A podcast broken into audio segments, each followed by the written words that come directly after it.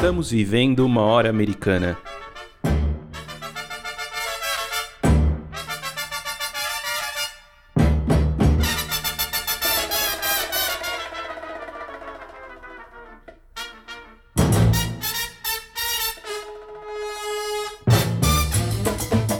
Sejam bem-vindos ao podcast Hora Americana. Aqui traremos especialistas para conversar sobre diversos temas da história das Américas. Meu nome é Caio Pedrosa e estou aqui com meus companheiros de sempre, Luiz Calil, Rodolfo Gautier e Valdir Santos. E agora contamos também com a participação da Priscila Pereira. No episódio de hoje falaremos sobre a conquista espiritual nas Américas. E para falarmos sobre esse tema, convidamos o professor Anderson Reis, da Universidade Federal do Mato Grosso.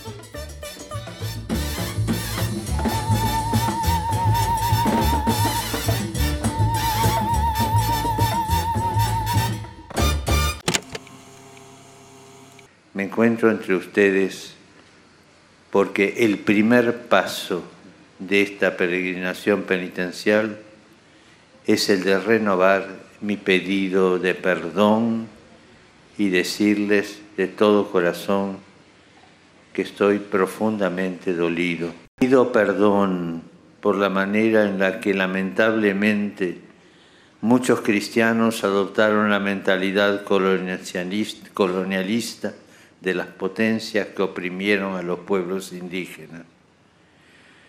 Estoy dolido. Pido perdón en particular por el modo en que muchos miembros de la Iglesia y de las comunidades religiosas cooperaron, también por medio de la indiferencia, en esos proyectos de destrucción cultural y asimilaron forzadas de los gobiernos de la época que finalizaron en el sistema de las escuelas residenciales.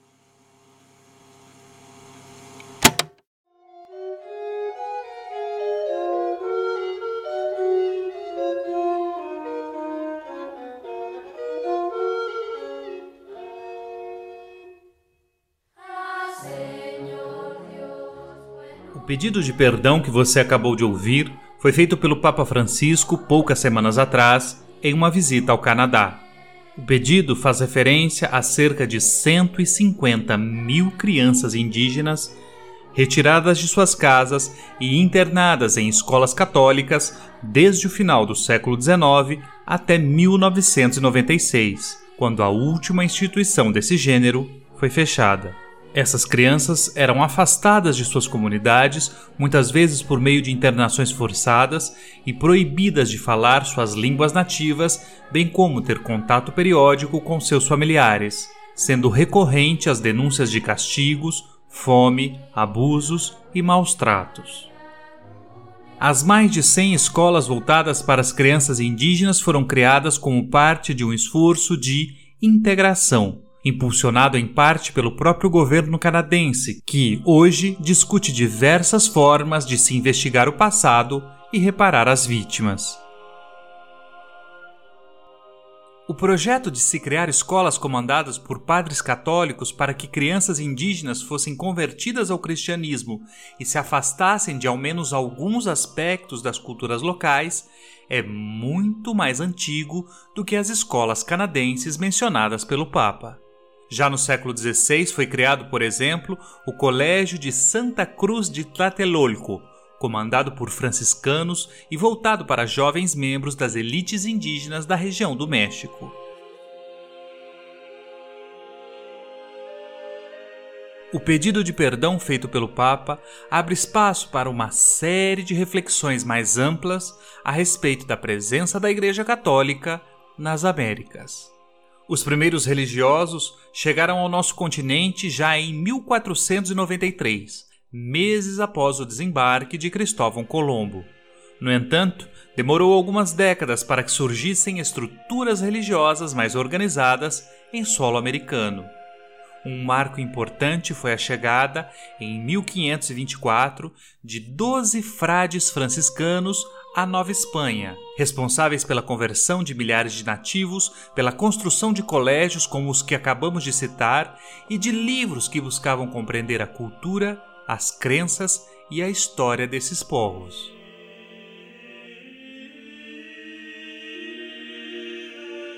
E enquanto os religiosos caminhavam para o México, a pé e descalços, e sem querer receber muitos presentes, o governador mandou chamar à sua presença todos os índios caciques e principais dos maiores povoados que havia em torno do México, para que recebessem os ministros de Deus que vinham ensinar suas leis, mostrar sua vontade e guiá-los para o caminho da salvação.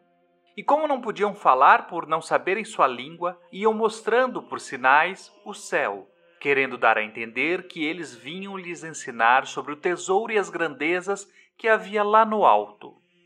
Os índios andavam entre eles maravilhados e diziam uns aos outros: Quem são esses pobres homens? Que roupas são essas que trazem? Estes não são como os outros cristãos de Castela.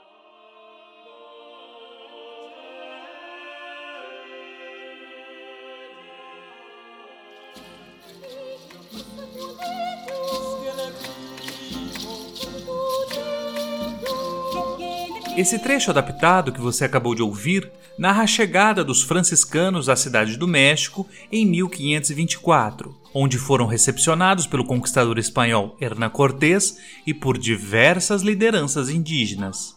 Essa descrição foi feita décadas depois por Jerônimo de Mendieta, autor também franciscano, que via na chegada dos pioneiros de sua ordem na América uma idade de ouro marcada por grandes sucessos em relação à conversão dos nativos. Os franciscanos, contudo, eram apenas um dos vários grupos de religiosos católicos que chegaram à América desde o início do período colonial.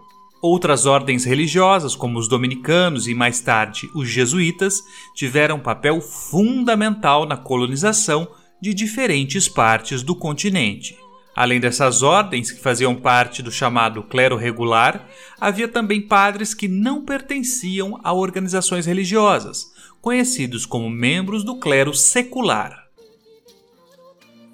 Como você pode ver, é muito difícil falarmos de uma igreja homogênea e monolítica que teria desembarcado na América.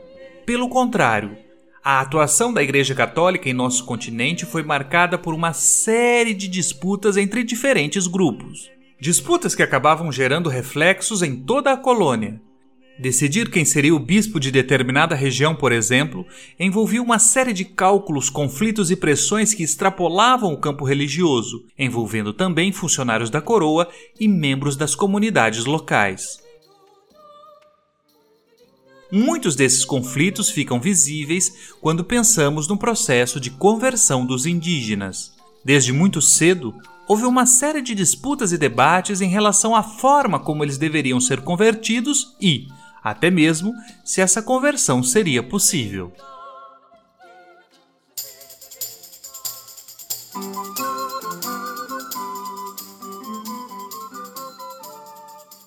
Nós, como autoridade apostólica, pela presente carta, decretamos e declaramos: os ditos índios e todos os demais povos que no futuro vierem ao conhecimento dos cristãos, embora vivam fora da fé de Cristo, não são nem deverão ser privados de liberdade e de propriedade de bens. Pelo contrário, podem livre e licitamente usar, possuir e gozar de tal liberdade e propriedade, e não poderão ser reduzidos a escravidão. E tudo o que se vier a fazer de modo diferente há de considerar-se nulo, vão, de nenhum valor ou importância, e que os ditos índios e outros povos deverão ser atraídos à fé de Cristo pela pregação da palavra de Deus e pelo exemplo de uma vida correta.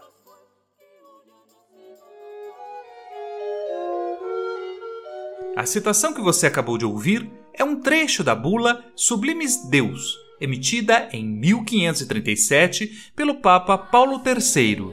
Nela, há uma defesa enfática da possibilidade de os indígenas serem cristianizados, além de duras críticas à forma como muitos deles vinham sendo tratados pelos colonizadores europeus. No entanto, mesmo após este documento papal, os debates e embates entre religiosos continuaram.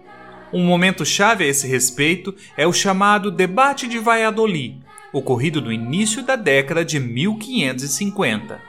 Nele, dois religiosos católicos expuseram opiniões antagônicas sobre como deveria ser o processo de conversão dos indígenas.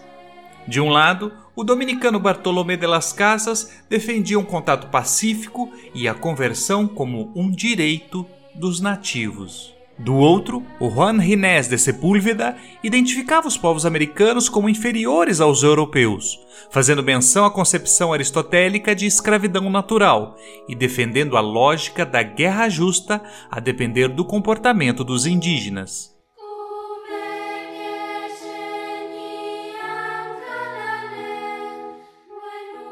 Ainda que as ideias defendidas por Las Casas tenham ganhado mais apoio dentro da igreja e por parte da coroa espanhola, a lógica de guerra justa e as constantes denúncias de violência, trabalhos forçados e mesmo escravidão de grupos indígenas demonstram não apenas a falta de uma posição única por parte da igreja, mas também os limites desses debates teológicos no cotidiano da colonização americana.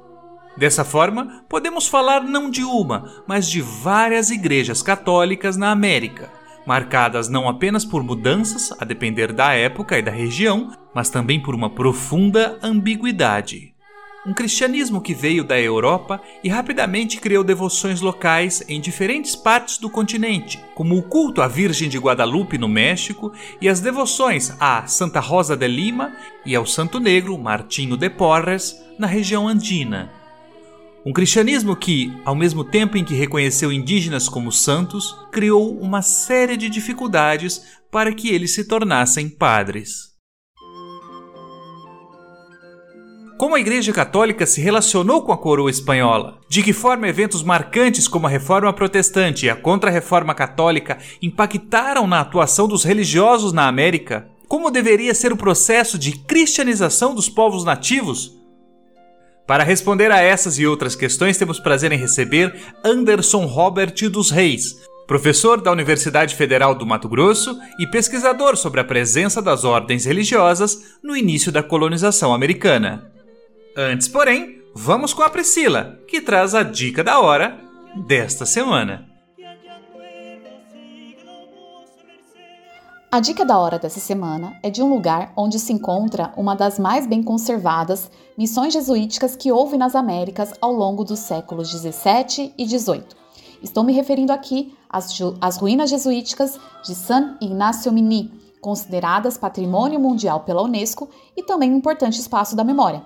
As ruínas estão situadas na província de Misiones, lá no território argentino, e se encontram muito perto da região da Tríplice Fronteira San Inácio Mini também faz parte de um conjunto de 30 povoados missioneiros que foram construídos pelos padres jesuítas em um território que atualmente compreende Argentina, Brasil e Paraguai. No lado argentino, nós temos 15 desses povoados, no Brasil 7 e no Paraguai 8. Além de seu traçado específico, que é bastante característico do chamado Barroco Guarani, esses conjuntos arquitetônicos apresentam distintos graus de conservação, com algumas ruínas melhor preservadas do que outras. No caso de San Inácio Mini, essa importante missão jesuítico-guarani foi originalmente fundada no ano de 1610 pelos jesuítas, né, no atual estado do Paraná, numa região chamada pelos nativos de Guairá. No entanto, pouco tempo depois, a missão foi atacada por bandeirantes e teve que ser transferida mais para o oeste, para a região do, do Arroio e na atual província de Misiones, lá na Argentina. Contudo, novos ataques produziram seguidas transferências desse aldeamento original que finalmente, em 1696, se fixou na sua localização atual e definitiva na cidade de San Inácio, província de Misiones, na Argentina. Com a expulsão dos jesuítas das Américas, a missão de San Inácio Mini ficou praticamente abandonada por décadas, sendo redescoberta apenas no final do século XIX. É, as ruínas ganharam fama também em 1903, quando o escritor argentino Leopoldo Lugones fez uma expedição até o local. No entanto, o trabalho de restauração das ruínas só se iniciou para valer a partir da década de 1940, a partir de uma política de patrimonialização iniciada pelo Estado argentino, que acabou culminando no reconhecimento do local como Patrimônio Cultural da Humanidade pela Unesco em 1984. Uma curiosidade é que o nome San Inácio Mini foi dado como uma forma de distinguir essa missão jesuítica de outra que se instalou no Paraguai, San Inácio Guaçu. Em, Guara, em Guarani, Mini significa a menor, enquanto que Guaçu significa a maior. É, se um dia estiver viajando pela região da Tríplice Fronteira, não deixe de visitar as ruínas de San Inácio Mini, que estão a cerca de 250 quilômetros da cidade de Foz do Iguaçu, no Paraná. Essa é a nossa dica cultural dessa semana.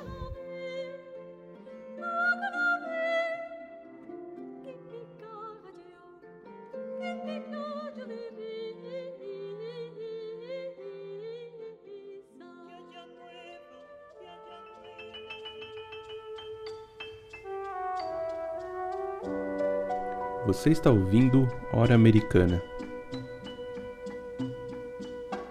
Bom, olá, ouvintes da Hora Americana. Vamos para mais um episódio aqui do nosso programa. Hoje temos o prazer em receber o professor Anderson Reis, da Universidade Federal do Mato Grosso, que vai conversar com a gente sobre é, o período colonial, né, sobre a questão da Igreja Católica e os indígenas nas colônias das Américas. E o Calil vai começar com a primeira questão. Seja bem-vindo, Anderson. Anderson, muito obrigado por você ter topado. Faz tempo que a gente quer conversar com você sobre esse tema que é muito interessante. Eu acho que permite a gente fazer muitas questões sobre o período e sobre a relação da Europa com a América, do, com os indígenas e os europeus. Enfim, eu acho que vai ser uma entrevista excelente. Né? Para a gente começar, eu acho que vale a pena a gente, antes de falar da América em si, pensar um pouquinho sobre a Igreja Católica nesse período. A gente fez já um episódio sobre as inquisições do século XVI, século XVII, acho que é muito interessante perceber como a Igreja Católica ela é muito plural no período, cheia de disputas, contradições, grupos internos que não necessariamente se veem como uma unidade. E, além disso, nesse período a Igreja vinha passando por uma série de disputas e debates teológicos, por exemplo, né, questões envolvendo o milenarismo, questões envolvendo o que é conhecido como a devote moderna, pensando nisso, né, que igreja ou que igrejas, né, no plural, vem para a América nesse período colonial? E quais são os principais dilemas e debates que ela estava inserida nesse período? Mais uma vez, muito obrigado. Oi, Calil, Caio, Valdir, Priscila, todo mundo que está nos ouvindo. Bom, primeiro, prazer estar aqui, obrigado pelo convite. Sou fã e ouvinte assíduo aqui do podcast de vocês, então prazer estar aqui com vocês hoje. Eu começo, Calil, concordando, acho que um ponto importante com a ideia de igrejas no plural, né, que você mencionou na sua pergunta.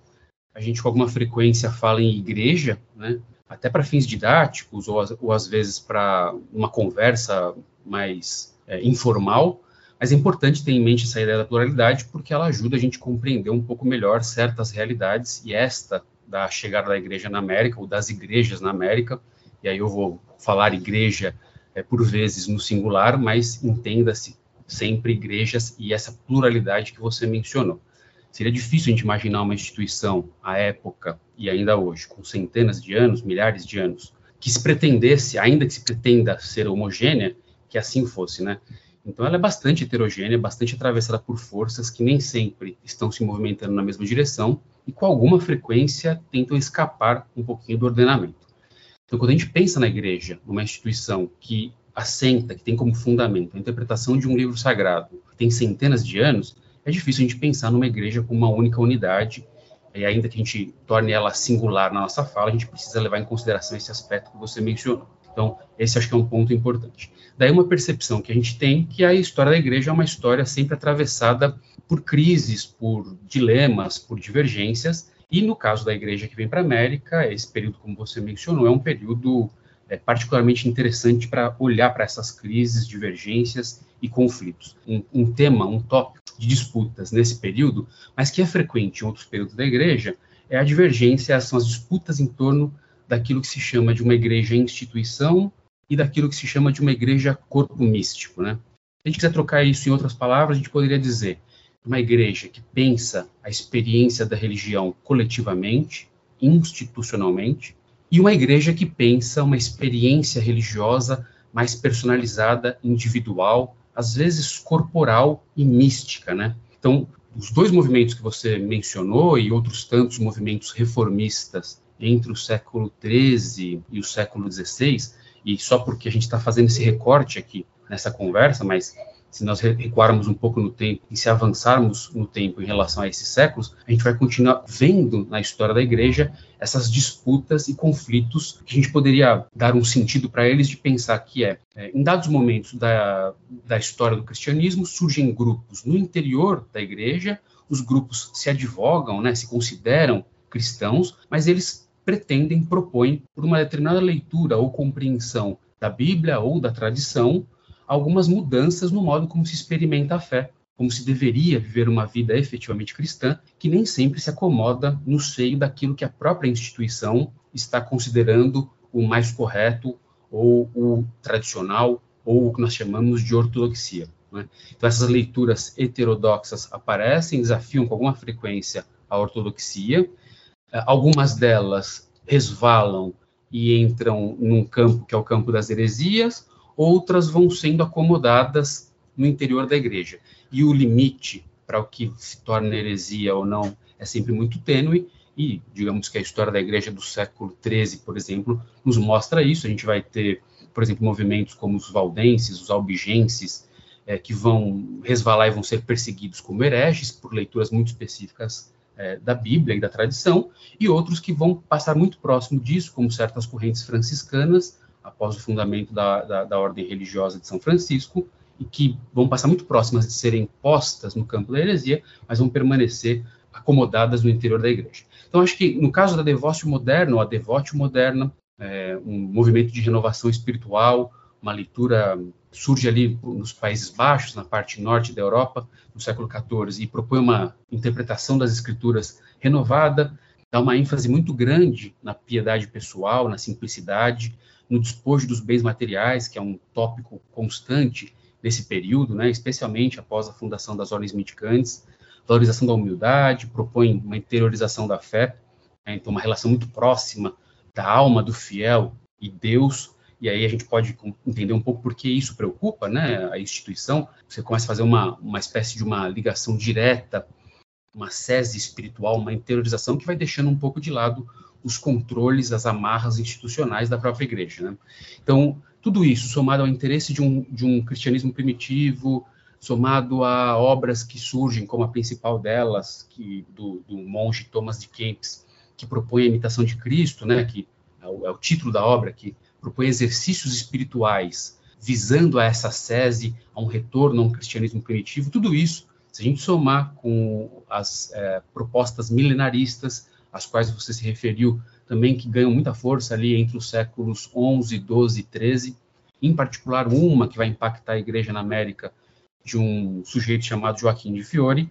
Tudo isso, é, acho que compõe um cenário mais amplo para a gente pensar essa história da igreja e essas pluralidades na igreja entre os séculos 13, 14 e 15 e que impactam diretamente a igreja que vai vir para a América, né, que foi o que você me perguntou.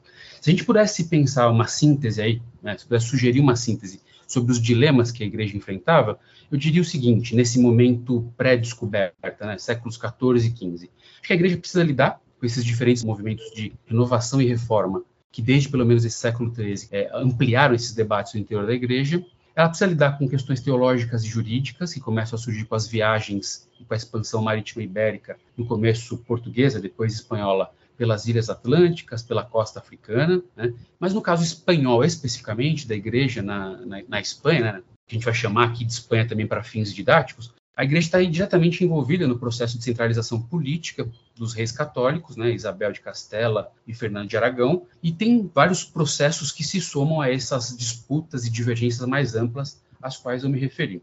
Daria para a gente dizer e lembrar que, em primeiro lugar, tem um esforço constante de reafirmação do cristianismo diante dos conflitos, dos episódios chamados por parte da historiografia como Reconquista, que vão culminar em Granada em 1492, né? Não custa lembrar que nesse período, você mencionou que teve um episódio sobre as Inquisições, né? Nesse período, a Inquisição Espanhola é restabelecida, mas é restabelecida sob a jurisdição da coroa, encarregada de vigiar, vigiar muçulmanos, judeus, e obviamente vai se ocupar desses movimentos de renovação, de reformismo que vão atravessar o século XV, mas que vão desembocar também nas reformas do século XVI, que são muito importantes para entender a história da Igreja na América.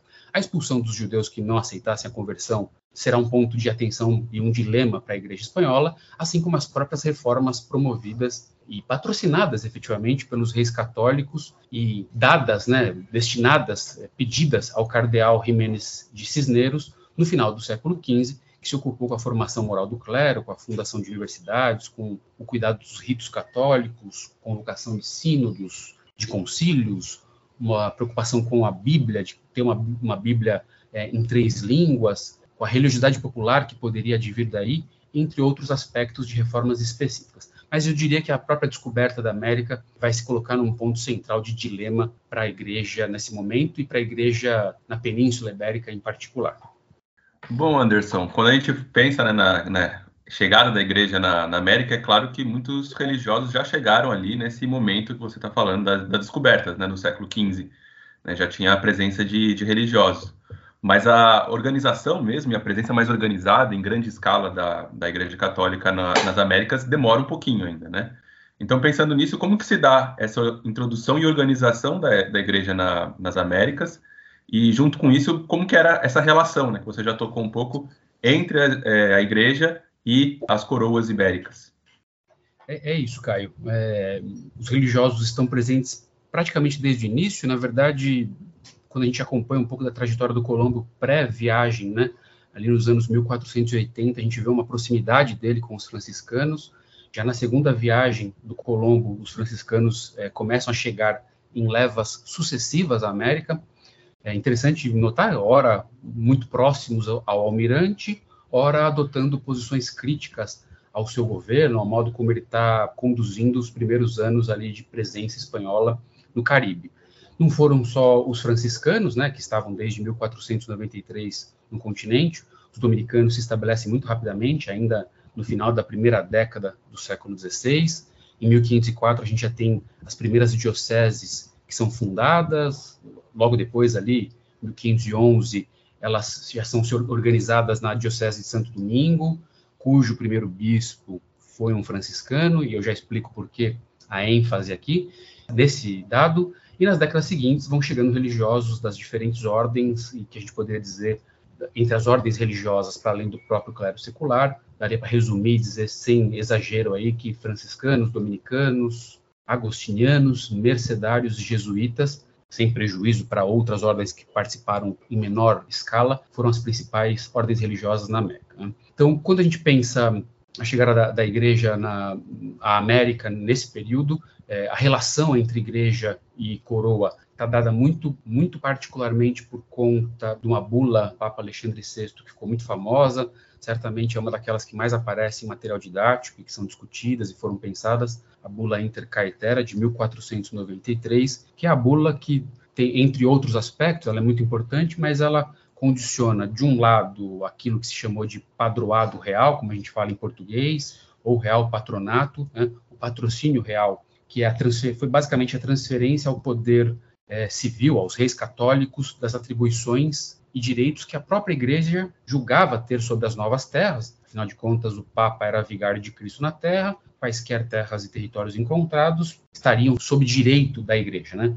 Então, a transferência desse poder aos reis católicos de e de modo que os reis católicos patrocinassem essa ideia do, do patronato, a igreja, né, a ida de, de pessoas religiosas para conversão e outros aspectos como cuidado com a própria construção de edifícios, de de pagamento de salários, de recolhimento de dízimo, tudo isso tem início com essa bula. Então, por um lado, ela dá um indício muito concreto da relação entre as coroas e a igreja, aqui entre o papado e, a, e as coroas, e de outro lado, ela está na base do Tratado de Tordesilhas, que vai marcar um pouco da divisão das novas terras entre Portugal e Espanha. Né? Então, é, acho que é uma primeira parte da resposta passa por isso. Tem religiosos no início, a chegada deles é um pouco assistemática e esparsa, concentrados basicamente nas ilhas do Caribe, em partes de terra firme, e organizados por essas primeiras bulas, a Intercaetera, depois outras duas bulas do século, do comecinho do século XVI, 1501 e 1508,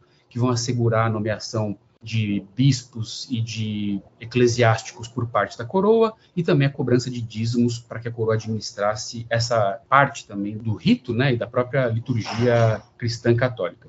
Agora, se a gente quisesse olhar de um, de um modo, digamos, para fechar a primeira parte ainda, que nós temos aí uma, uma, relação muito próxima que vai durar por, um, por todo o século XVI, com muitas tensões e divergências entre igreja e coroas. A gente vai ter, talvez, daria para dizer, por volta de 1620, com a fundação da Congregação da Propaganda Fide, uma espécie de reação da igreja tentando retomar para si aqueles é, direitos concedidos com o patronato real. Se a gente quiser, entre esses dois períodos, sistematizar, muito brevemente, como a igreja se organiza né, na América, para facilitar um pouco a compreensão de quem está nos ouvindo, a gente poderia dizer que dá para recortar o período colonial em quatro grandes períodos. Um primeiro período que vai de 1492 à década de 1570.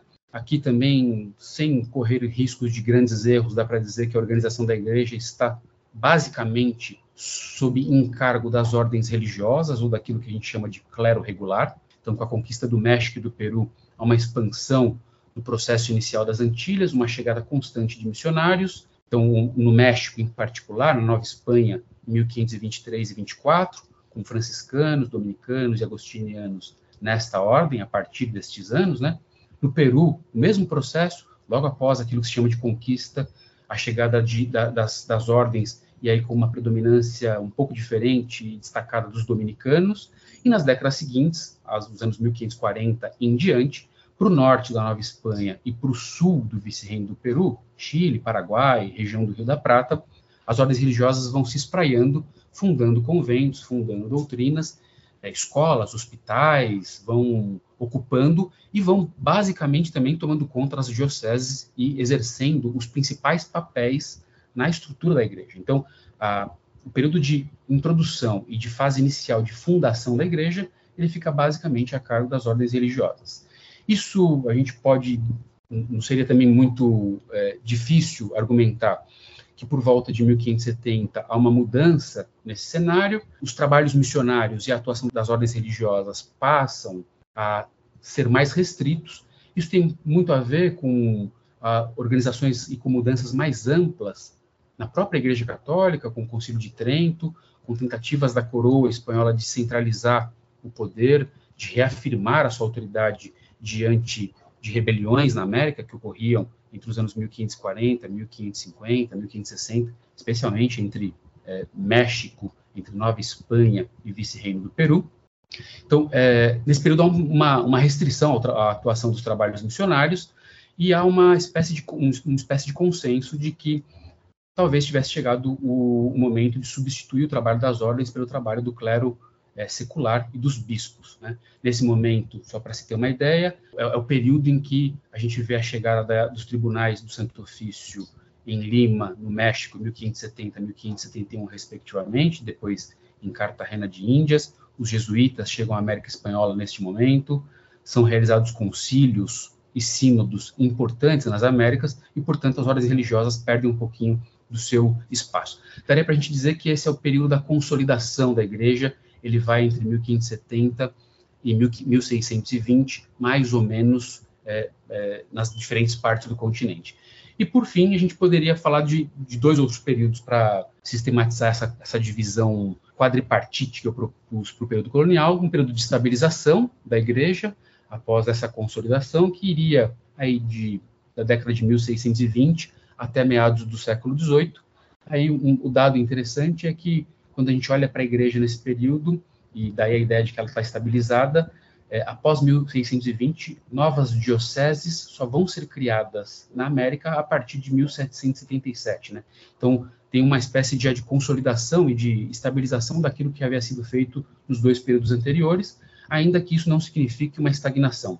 Universidades são criadas, no Peru, as campanhas de extirpação das idolatrias estão no seu ponto alto, os jesuítas estão expandindo as suas missões na América do Sul e no norte da Nova Espanha. Então, a história da igreja passa muito por essas missões jesuíticas no século XVII, primeira metade do século XVIII, e assim por diante. E por fim, a reorganização da igreja, o último período de meados do século XVIII até as independências, basicamente o período de crises novamente, agora mais específicas na Igreja da América, por conta das reformas borbônicas, a restrição à igreja, às ordens religiosas e o modo como as próprias estruturas eclesiásticas vão ser mais ou menos incorporadas nos discursos de independência e depois nos estados nacionais. Então, acho que com esses quatro períodos a gente consegue ver essa distribuição, dessa fundação, consolidação e relações da igreja com as coroas ibéricas.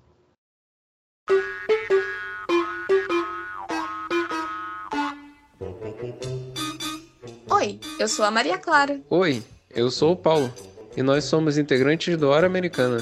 Gostaríamos de te convidar para conferir os conteúdos publicados das nossas redes. Afinal, o episódio nunca acaba nessa horinha aqui.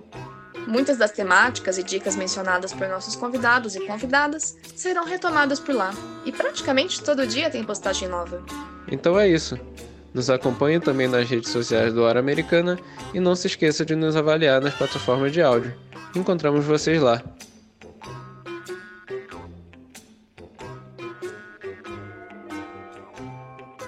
Anderson, muito legal a sua fala sobre como se deu esse processo de organização e institucionalização da igreja aqui nas Américas, né?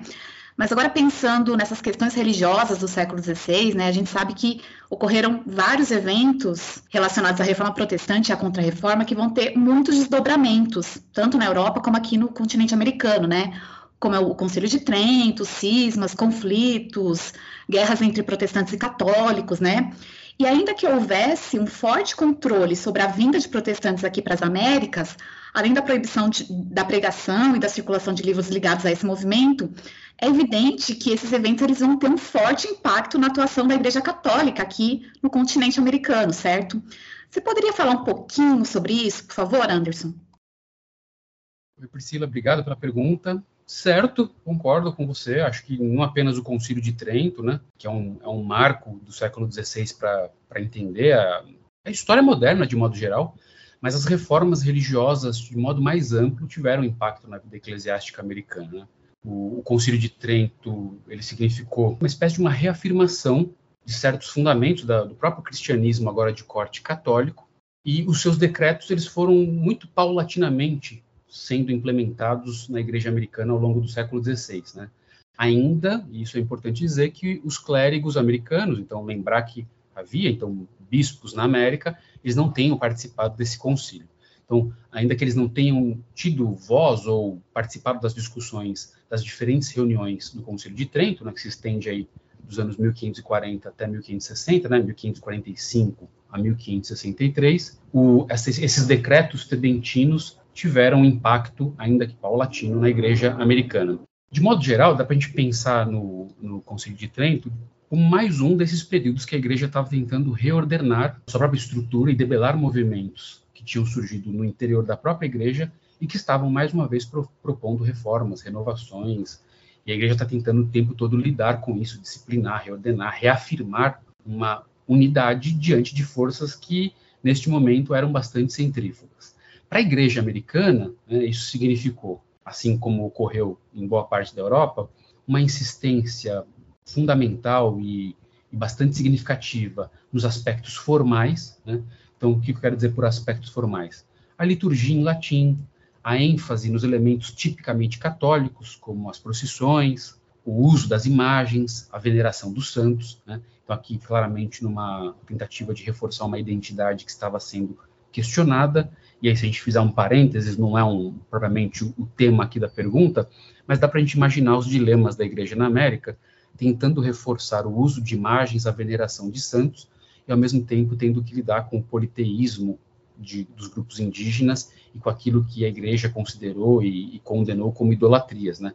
Então, foi de fato um, um desafio muito grande conciliar as duas coisas, a, a, o reforço dessa identidade com esses elementos tipicamente católicos e cênicos muitas vezes, com, essa, com esse cuidado com a conversão e com a evangelização dos indígenas, para não misturar as coisas. Né? Então, além dos aspectos formais, se, se reforçam os aspectos externos, cênicos, institucionais, em detrimento daquilo que a gente falava na primeira resposta, de experiências pessoais, místicas, de contatos diretos da alma do, do fiel com Deus, é, e tudo isso que estava um pouco em jogo em movimentos reformistas na Europa, ora na sua face protestante, ora nas suas faces não necessariamente ligadas às reformas protestantes, mas ligados a movimentos místicos, como, por exemplo, os alumbrados na Espanha, que também causaram alguma preocupação à igreja e cujos ecos, se não chegaram diretamente na América, sempre causaram preocupação nos religiosos que da Europa vinham para cá para conduzir a conversão dos indígenas. A Trento significou também o estabelecimento de códigos morais, né, que atravessaram um pouco os decretos, a atuação dos religiosos a partir dos anos 1560, 70, 1580.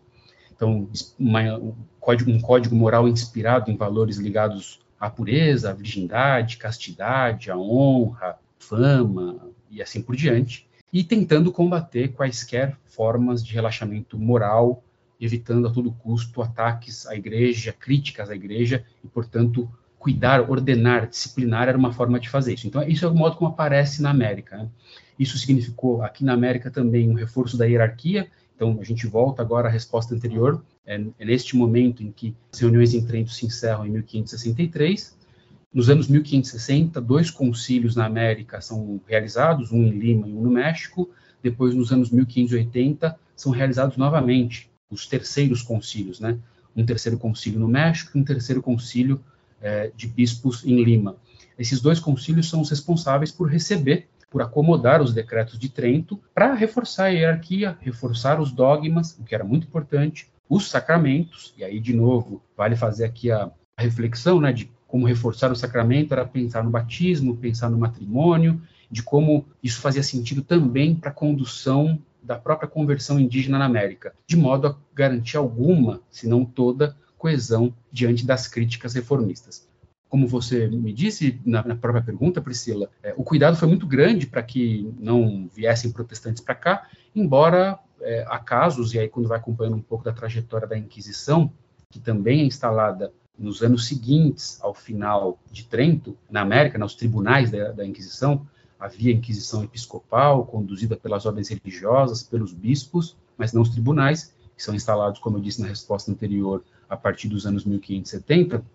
Então, acompanhando um pouco a trajetória destes tribunais, a gente consegue perceber também uma preocupação com alguns protestantes, uma desconfiança em certos casos, uma circulação de ideias luteranas que, mesmo quando não eram direta e propriamente vinculados ao Lutero, causavam algum temor e preocupação nas instituições da igreja. Então, é, esse reforço da hierarquia era muito importante e este é o último aspecto que, que eu gostaria de mencionar. Essa hierarquia é reforçada a partir de uma reafirmação da autoridade episcopal, ou seja, da autoridade dos bispos, fazendo, não só na Europa, mas também na América, das dioceses e da atuação dos próprios bispos o cerne da organização eclesiástica. Né? Então, se antes havia uma, uma certa maleabilidade e, e, uma dispersão maior da atuação religiosa via ordens, via clero regular, a partir da acomodação dos decretos de Trento na América, e aí a gente pode situar isso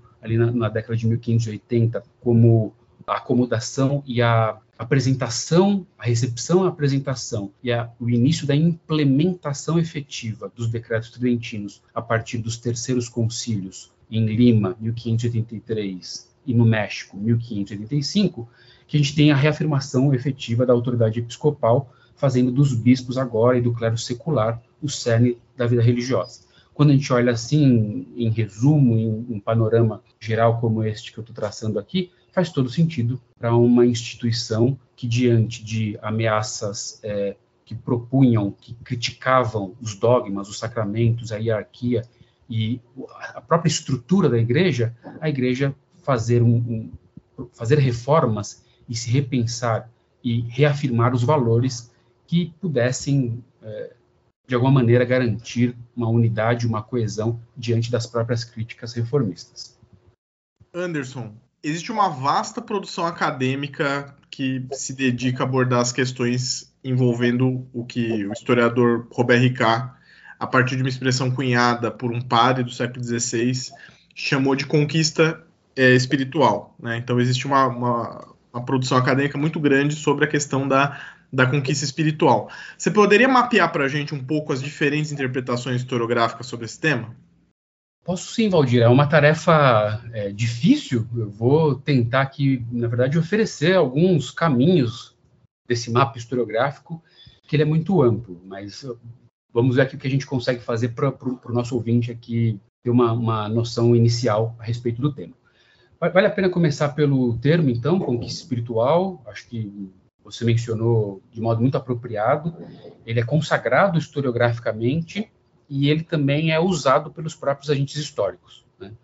Então, embora o que aparece na historiografia a partir do século XX, até onde eu posso mapear esse debate, e o que aparece nas fontes não necessariamente coincida, mas tem uma, uma questão aí de, de fundo. Né? Então, conquista espiritual é um tema historiográfico, mas é também um, um termo usado pelos próprios agentes históricos.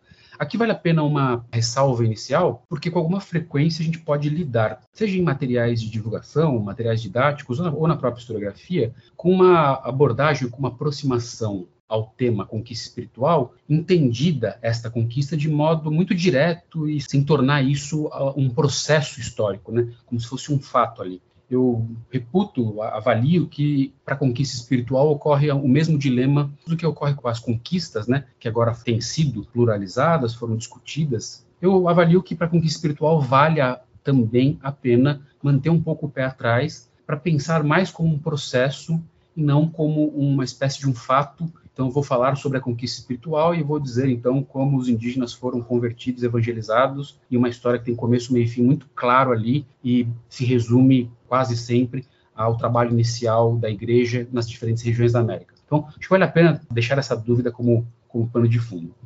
Você mencionou, né, do, da ideia da conquista espiritual cunhada ainda no século XVI, da conquista espiritual historiograficamente. Vale a pena dizer isso, acho que talvez fosse uma boa história a ser escrita, desconheço se ela já foi, a respeito da própria história do termo conquista espiritual. Né, com alguma frequência a gente vincula a conquista espiritual a uma obra de um jesuíta, o padre Antônio Ruiz de Montoya. A crônica dele, o relato dele se chama Conquista Espiritual, feita pelos religiosos da Companhia de Jesus nas províncias do Paraguai, Paraná, Uruguai e assim por diante, de 1639, né? Mas é um, é um termo usado com mais frequência, inclusive anteriormente, em outras partes, né? Então, a gente consegue mapear o uso da ideia de conquista espiritual na obra do franciscano Paulo Trindade, Conquista Espiritual do Oriente, uma obra escrita em Goa, na obra do Bernardo de Lisana, um outro franciscano em 33, 1633, que escreve uma história da província de Yucatán, e aí uma espécie de complemento do título é Devocionário de Nossa Senhora de Ismal e Conquista Espiritual.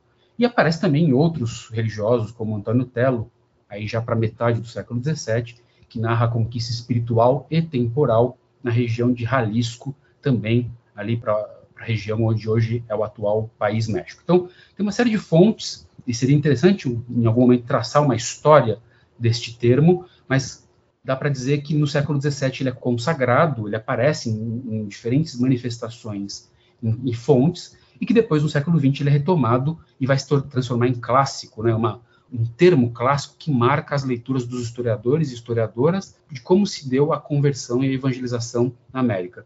O marco é aquele que você citou, Robert Ricard, Conquista Espiritual do México, uma tese, e ele é um franciscano, né, é, escrevendo em 33, 1933, e ela é editada em espanhol na década seguinte, em 1947, e depois um dominicano, padre José Maria Vargas, escreve a Conquista Espiritual do Império dos Incas, uma obra publicada em 1948 um ano depois da publicação em espanhol da obra do Robert Ricard, e o Vargas admitindo que o que ele estava chamando de conquista espiritual estava inspirado pela própria conquista espiritual, a obra do Robert Ricard. Então, é, mapeado um pouco esse ponto de partida da conquista espiritual, daria para dizer, e aqui são os caminhos muito sintéticos que eu vou propor, porque é um tema muito vasto, difícil de ser mapeado de modo completo, para a gente pensar um pouco da conquista espiritual entendida nos termos da sua maior ou menor efetividade em termos de conversão. Ou seja, conquista espiritual como se fosse o termo que engloba a ideia da própria conversão. E aí o debate se houve uma conversão ou se não houve conversão dos indígenas e se houve de qual tipo de conversão, se é uma conversão é, mais ou menos formal e assim por diante. Então, acho que esse é um debate rico. Eu menciono ele e deixo aberta outras possibilidades para conversar em outro momento.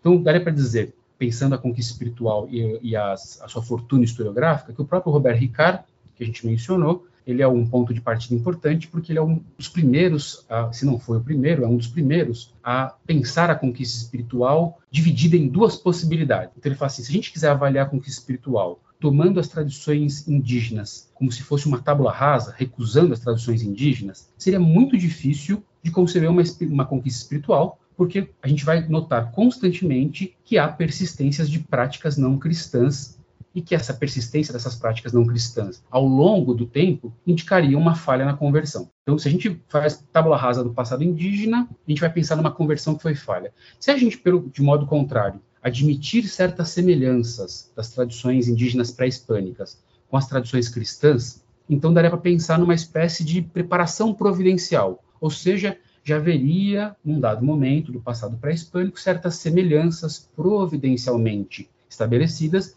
e que tornariam, que se tornariam ao longo da conversão, do trabalho dos missionários, mais cristãs. Neste caso, a conquista espiritual aqui ela seria possível e a presença de elementos indígenas não indicaria necessariamente a inviabilidade ou a falha da conversão. Um outro espectro desse debate, de alguém que se posiciona de modo muito decisivo com uma interpretação distinta, a gente encontra historiadores como o francês Christian Duverger, escreve um livro já nos anos 90, em diálogo com a obra do Robert Ricard, e analisando algumas é, crônicas escritas na Nova Espanha, em que, a partir de, uma, até de uma avaliação pessimista de um dos cronistas, o franciscano Bernardino de Sagum, ele vai dizer que se a gente olhar com alguma calma o processo do que ocorreu ali na, durante a conversão e a presença dos elementos indígenas, não houve mais do que não teria havido mais do que uma conquista espiritual formal exterior que dissimulava efetivamente nos elementos exteriores cristãos sobrevivências idolátricas indígenas. Então, aqui seria uma, visão mais pessimista. E a gente vai ter, num terceiro momento, um terceiro lugar aqui deste mapa historiográfico, interpretações que vão tentar criar gradações da conquista espiritual ou da conversão indígena. Né? É o caso de estudos clássicos como do Sérgio Gruzinski, no seu livro A Colonização do Imaginário, de 1988, ou de estudos é, clássicos também, mas aí na historiografia brasileira, como do professor Leandro Carnal, que vão fazer uma espécie de gradação e vão dizer, olha, quando a gente avalia a conversão para as elites indígenas, para os filhos das elites indígenas, daria para dizer, sem grandes preocupações, que a catequese produziu um cristianismo que correspondia a certos preceitos da igreja, a certos conceitos e a certos valores. Mas quando a gente olha para a conversão das massas, aquilo produziu aqui o que o Gruzinski vai chamar de um cristianismo de fórmulas e gestos, então que os indígenas faziam gestos e externalizavam, mas eram apenas formais. Internamente eles não teriam sido convertidos. O mesmo processo avaliativo faz o Leandro Carnal, no seu livro Teatro da Fé, em que ele faz uma distinção ali entre uma conversão mistagógica mais cuidada, mais curada, e uma, um ideal salvífico, como ele chama, né? um, um ideal de conversão das massas e que teria produzido, portanto, um outro tipo de cristianismo. Acho que a distinção, vale a pena mencionar, da abordagem do Leandro Carnal, e que me parece muito promissora, para encerrar essa parte aqui, é de que ele levanta um ponto muito importante, que depois foi desenvolvido também, discutido, de que a conversão pressupõe sempre um modelo, né? A gente fazer uma avaliação da conquista espiritual, pressupõe sempre tomar um modelo como ponto de partida para você comparar e aproximar e dizer se aqueles a quem você destinou o esforço missionário estão mais ou menos convertidos, né? E acho que essa, esse ponto que o Leandro Carnal levanta, muito importante para a gente ponderar a possibilidade de pensar as diferentes formas de conversão, as diferentes conquistas espirituais e pensá-las em seus em suas circunstâncias, avaliando caso a caso e não produzindo é, generalizações como essas que tratam da conquista espiritual, seja dos Incas, seja no México, seja no Sul, na região do Rio da Prata, e assim por diante. Vale a pena, e sem me estender mais, fazer uma menção a interpretações mais críticas da noção de conquista espiritual, e aqui eu deixo a sugestão de que, diferentemente deste debate sobre a efetividade da conquista espiritual, avaliações mais críticas, como a do Henrique Dussel, que vai tratar a conquista espiritual basicamente como uma dominação religiosa, como parte daquilo que ele chama de encobrimento do outro, ou de pensar a conquista espiritual como um processo descivilizador, né, como propõe o historiador Miguel Ángel Guzmán, um texto de 2016 muito interessante. Acho que aqui é um debate final que pode ser discutido num outro momento, mas fica a recomendação neste esboço de mapa historiográfico para os nossos ouvintes que queiram é, aprofundar o tema.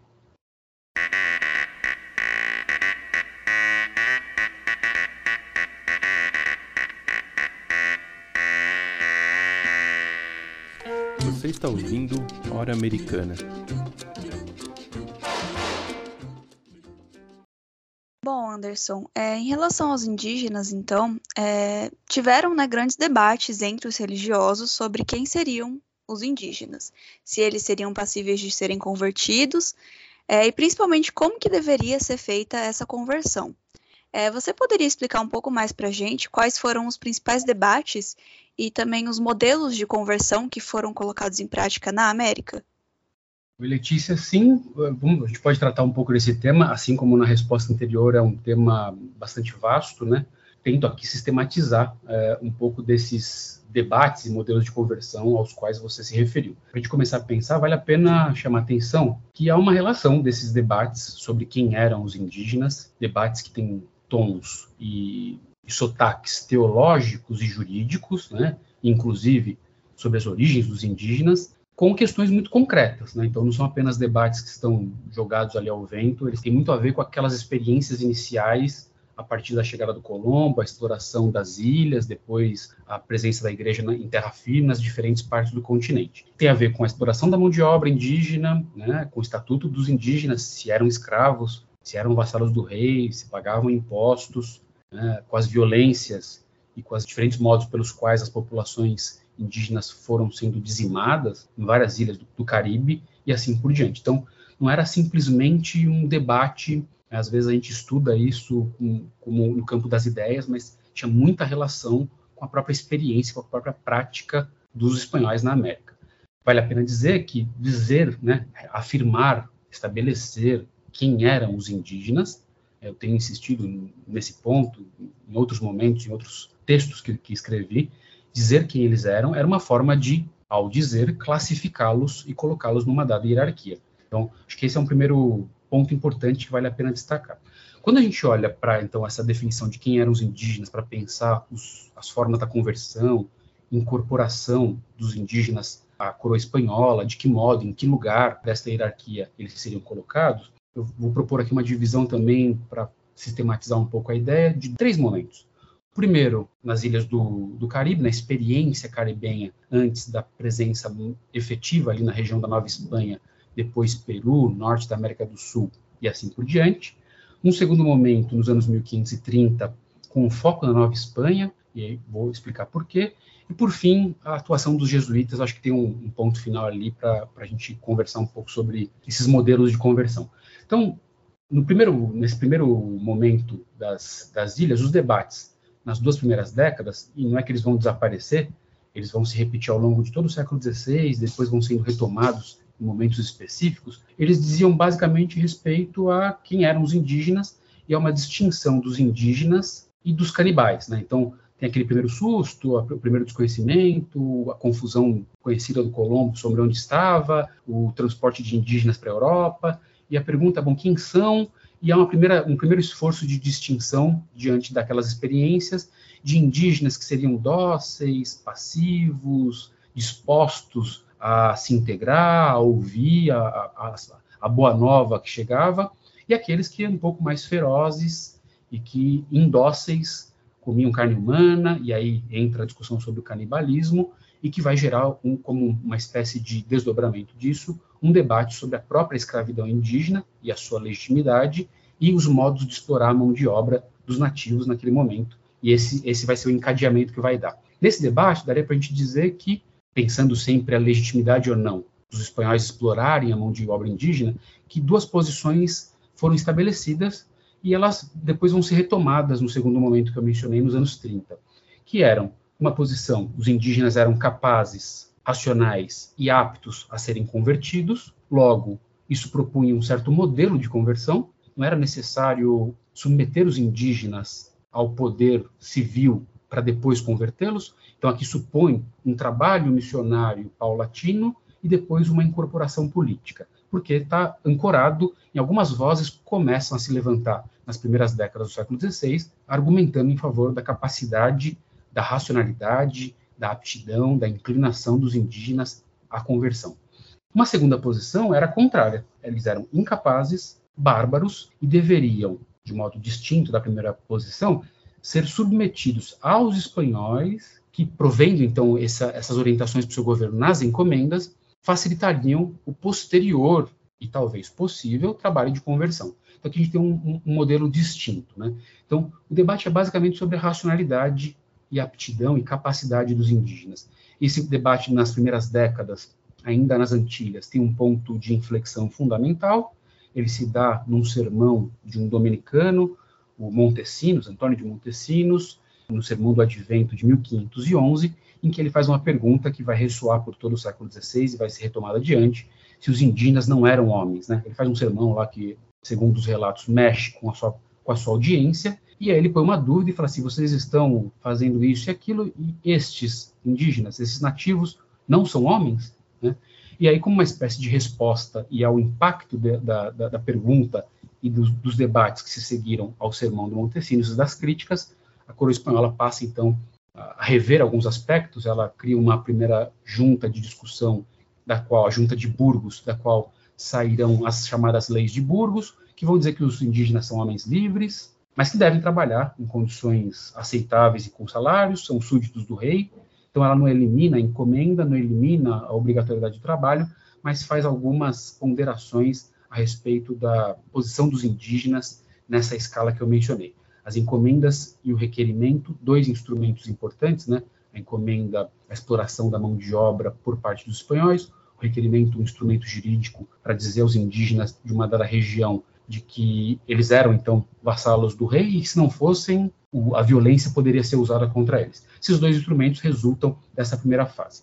Se a gente vai para a segunda fase, nos anos 1530, o mote do debate era o mesmo. E por que 1530? Porque, neste momento, há uma série de juntas eclesiásticas e de, da atuação de uma personagem importante nessa história sobre a capacidade dos indígenas, quem eles eram e a sua conversão, que é o Bartolomé de las Casas, que neste momento tem uma atuação muito forte entre Espanha e América. escreve entre os anos 1520 e 1530 um livro que está editado em português, fica a recomendação para quem quiser é, ler depois, um livro que vai ser não vai ser publicado em vida, mas que é muito importante para orientar a sua ação sobre o único modo de atrair os povos à verdadeira religião. Então aqui diz muito do que a gente está conversando, né? Qual seria esse modo? E ele vai defender uma ideia fundamental, que o único modo era por meio da persuasão, pelo convencimento do entendimento, com suavidade, de modo a exortar a vontade dos indígenas. Então, a atuação do Las Casas e uma série de juntas eclesiásticas na Nova Espanha, ou seja, chamando os bispos para discutir sobre o que estava acontecendo, promovem discussões não só na América, mas que vão ser levadas e vão provocar a coroa espanhola e vão provocar a igreja. E entre as respostas a essa provocação aparece a conhecida bula do, do Papa Paulo III, curiosamente é o Papa que emite essa bula a qual vou me referir, e é o Papa que convoca o Concílio de Trento, né? a bula Sublimes Deus, em que ele assegura, por meio de um, de um documento papal, de que os índios são verdadeiros homens e capazes de estar em posse da sua liberdade, de gozar da sua liberdade, ainda que não conheçam a fé cristã. Mas eles são capazes de fé e têm direitos naturais. Esse debate vai à Europa, é, na América há quem defenda o contrário, né? Então, para citar um caso aqui, o dominicano confrade né, do, do Bartolomé de las Casas, o Domingo de Betanzos, defendia que os indígenas eram incapazes, que os indígenas deveriam, portanto, estar sob domínio dos encomendeiros, em repartimento, deveriam ser repartidos perpetuamente para os encomendeiros. Então, há um debate favorável e contrário, ainda nos anos 1530, replicando um pouco daquilo que havia acontecido no Caribe na primeira década do século XVI. Né? E o, terceiro momento, como desdobramento da própria bula do, do, Paulo III e da própria atuação também do Bartolomé de Las Casas, vem nos anos 1540 e 1550, em que a coroa espanhola promulga um conjunto de leis muito desfavorável aos encomendeiros, fazendo sérias restrições às encomendas e, portanto, recolocando, é, reaquecendo o debate sobre quem eram os indígenas, porque dizer quem eram os indígenas, como eu enfatizei no início, era dizer se se poderia ou não explorar a sua mão de obra do modo como ela estava sendo explorada até aquele momento. Né? A discussão está toda posta na Nova Espanha aí, porque no vice-reino do Peru, nos anos 1530, ainda o domínio espanhol estava pouco assentado e durante os anos 1540 continuava ainda muito instável por conta das guerras civis. Então, essa provocação do, do, das leis novas leva a um novo debate, a uma nova junta que vai opor Bartolomé de las Casas de um lado e Sepúlveda, Juan Guinness de Sepúlveda, um filósofo, teólogo de outro lado, e que vão de novo discutir se os índios eram tão bárbaros e inferiores a ponto de poder se fazer guerras contra eles, para depois conduzi-los ao cristianismo, e se era justa a guerra contra os índios como modo de propagar o cristianismo na América. É, o debate é muito interessante. Aqui, para a gente sintetizar, dá para dizer que a perspectiva do Bartolomé de las Casas, que defendia a persuasão, o convencimento do entendimento dos indígenas, prevalece, ainda que não quer dizer que uh, não se tenha mais feito guerra aos indígenas, que não tenha havido discordâncias, divergências sobre a barbárie ou incapacidade ou inferioridade, mas o fato é que isso, pelo menos, é, promove certas reorientações na política espanhola a partir do final dos anos 1540 e dos anos 1550 em relação à incorporação dos indígenas na, na própria ideia de, de coroa espanhola. E, por fim, como eu mencionei, vale a gente destacar um, uma espécie de modelo de conversão. Ele não é propriamente distinto de tudo isso que foi dito, mas ele é muito particular, que é o dos jesuítas, que chegam à América Espanhola, como a gente já viu, tardiamente em relação às primeiras ordens mendicantes, então chega 50 anos depois, e eles propõem um modelo de conversão é, orientado pelas conhecidas reduções, né, pelas missões de redução, de primeiro fazer os indígenas viver de modo civilizado, como se argumentava, para só depois levar adiante as estratégias de conversão.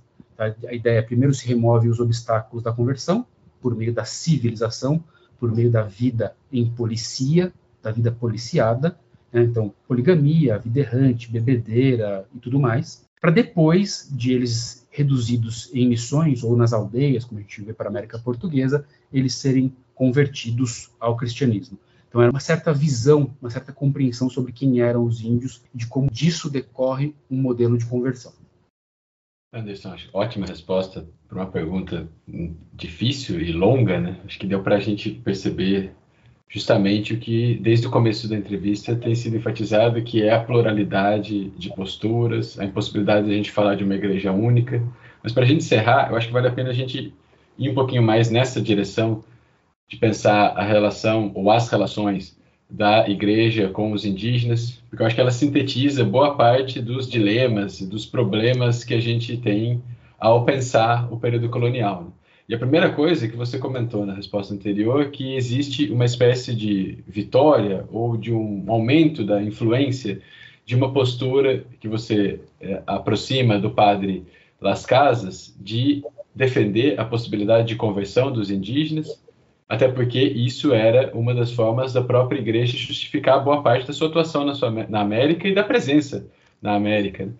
Então, a gente percebe essa transformação ao longo dos primeiros 50, 60 anos, dentro de um debate que tem posições diferentes, e uma delas acaba ganhando destaque, ainda que as outras não desapareçam. Mas, além disso, né, pensando daí para frente, acho que continua havendo uma série de disputas e de interrogações sobre os indígenas e a relação com a igreja, e o que mostra uma igreja muito contraditória às vezes, né? porque em determinados momentos você tem a ênfase na questão da conversão, em outros você tem uma defesa da praticamente impossibilidade dos indígenas é, entrarem, por exemplo, para as ordens religiosas. Você tem uma ênfase grande na questão de aproximar crenças de, das comunidades indígenas. Então, você tem aparições de Maria, você tem santos é, indígenas aqui na América e, ao mesmo tempo, você tem uma imagem muito negativa sobre esses indígenas enquanto cristãos. Então, pegando essa questão mais de longa duração das imagens produzidas sobre os indígenas e das conclusões que se tem em relação aos indígenas na relação com o cristianismo, a gente pode perceber que existe, é, grosso modo, assim, uma espécie de é, pessimismo que vai ganhando corpo ao longo do tempo. A ideia de que falta algo aos indígenas ou de que a conversão sempre é incompleta, sempre é falha, a lógica de que o indígena é inconstante, de que você apresenta algo para ele e que pouco tempo depois isso vai ser esquecido ou transformado. Então, é possível para a gente tentar fechar essa reflexão a gente identificar esse pessimismo ao longo do tempo e, e como que isso acaba impactando ou não no trabalho dos religiosos, ainda que a gente saiba que é impossível dar uma resposta única, né? ainda que a gente saiba que a gente está falando de uma instituição plural e pensando um continente com muitas diferenças étnicas e culturais. Bom, Calil, eu acho que é possível falar de uma espécie de um pessimismo constante salpicado de otimismos. Né? Ou, se a gente quiser trocar isso em miúdos, dizer de uma relação necessária entre otimismo e pessimismo nessa história de evangelização da América, mais ou menos como você já deu uma pista na, na, na sua pergunta. Né? Então, explico o que eu estou chamando de pessimismo constante, salpicado de otimismos. Né? Primeiro, acho que seria importante partir de um, de, um, de um ponto que é esses relatos aos quais você se referiu, de que vão dando conta de uma inconstância dos indígenas, de uma falha, de uma incompletude, eles não são propriamente resultados de um esforço etnográfico, de um, de um registro daquilo, das coisas como elas são, né, se isso fosse possível. Então, eles não têm esse interesse. Eles estão escrevendo com os interesses mais específicos para defender argumentos, muitas vezes em debates, como a gente viu agora. Então, pode ser um argumento num debate sobre quem eram os indígenas, um debate muito amplo que impacta a América e a Europa, como esse que a gente acabou de mencionar na resposta anterior. E pode ser simplesmente um debate no interior da própria ordem religiosa ou um conjunto de cartas, como no caso dos jesuítas, que dizem respeito a essas cartas a, um, a, a temas da própria ordem. Então, é, é, importante entender isso, acho que é importante a gente partir desse ponto. Né? Esses relatos que nos deixam esses registros de incompletude têm esta característica. Logo, eles escapam um bocado dessa pretensão que se tem de modo genérico de ler é, esses relatos para ver ali o que aconteceu. Tal. Então é importante manter isso tem muitos elementos que escapam a essa objetividade que a gente projeta aqui do século XXI para relatos do século XV, XVI, XVII, XVIII e assim por diante. Então, se a gente tomar em consideração esses elementos que não são sempre objetivos, a gente pode lembrar, inclusive, e partir disso, que a própria noção de otimismo e de pessimismo, que está no cerne do que você está me perguntando, carrega essa possibilidade, né? Então, é muito provável que boa parte dos franciscanos envolvidos nesse debate que eu mencionei dos anos 1530 na Nova Espanha estivessem bastante otimistas, se a gente puder dizer assim. Então, um deles, o padre Motolinia, se gabava de ficar com uma espécie de lesão por esforço de repetitivo, né, de ler, de tanto batizar indígenas, falava em milhares de indígenas batizados e se mostrava assim muito contente, muito feliz e escreveu um, escreveu um relato bastante laudatório daquilo que ele e os seus confrades faziam. Então a gente poderia falar, bom, tem um otimismo aqui com a conversão, o padre Motolinia realmente está feliz com o que está fazendo. E ao mesmo lado, no mesmo momento, no convento ao lado, é possível que os seus colegas dominicanos olhassem como olharam com bastante desconfiança, é, imaginando algo do tipo: olha, esses caras não sabem o que eles estão fazendo, eles não preparam os indígenas, eles não explicam as verdades, e portanto esses indígenas estão sendo batizados, mas vão voltar às práticas idolátricas o demônio, o, o demônio ali vai tomar conta, vai reagir e eles vão voltar às suas práticas antigas e a não preparação correta para o batismo não vai funcionar, portanto, teríamos aqui um pessimismo. Então, acho que isso vale para toda a trajetória da história da igreja. Eu me arrisco a dizer que seria possível a gente levar e fazer essa ponderação inicial para pensar todo, todo o processo de avaliação ou de reflexão sobre a história daquilo que a gente está chamando aqui de conquista espiritual. O mesmo vai valer para os relatos do século seguinte. Né?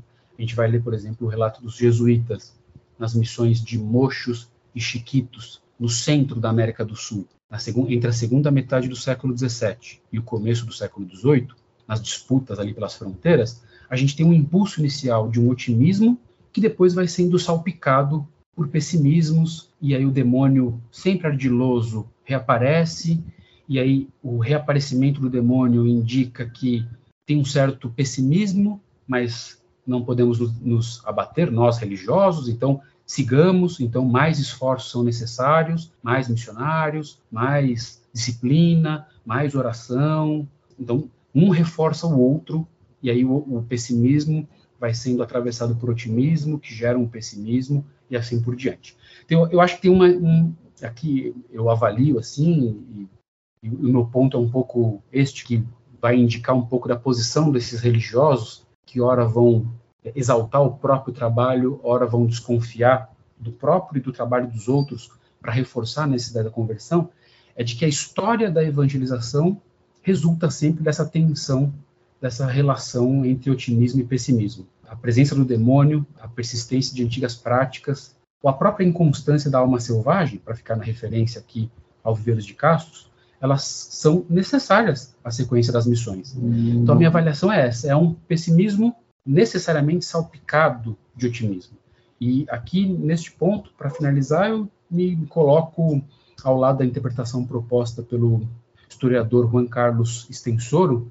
É, ele chama atenção para a leitura dessa inconstância, dessa incompletude a que você se referiu, Calil, muitas vezes pela historiografia como se fosse uma resistência. Né? Então, não são poucos os textos que vão ler para isso e falar, bom, são os indígenas que externamente estavam se mostrando convertidos, mas mantinham ali no seu âmago as suas crenças antigas, e aí, para não serem dizimados, eles vão, ser, eles vão dissimulando, eles vão fingindo, eles vão formalizando práticas, mas não interiorizam. Ele vai dizer, bom, a historiografia, em algum momento, transformou isso numa história da resistência. Ele sugere um certo cuidado, porque essa resistência, entendida como essa face pessimista, ela indicou com alguma frequência uma espécie de isolamento dos indígenas, de segregação dos indígenas de fora da comunidade. Então, nunca eles estavam dentro. Né? Então, havia sempre algo que não se completava, havia sempre uma falha a mais que não poderia ser su suprida ou, ou vencida,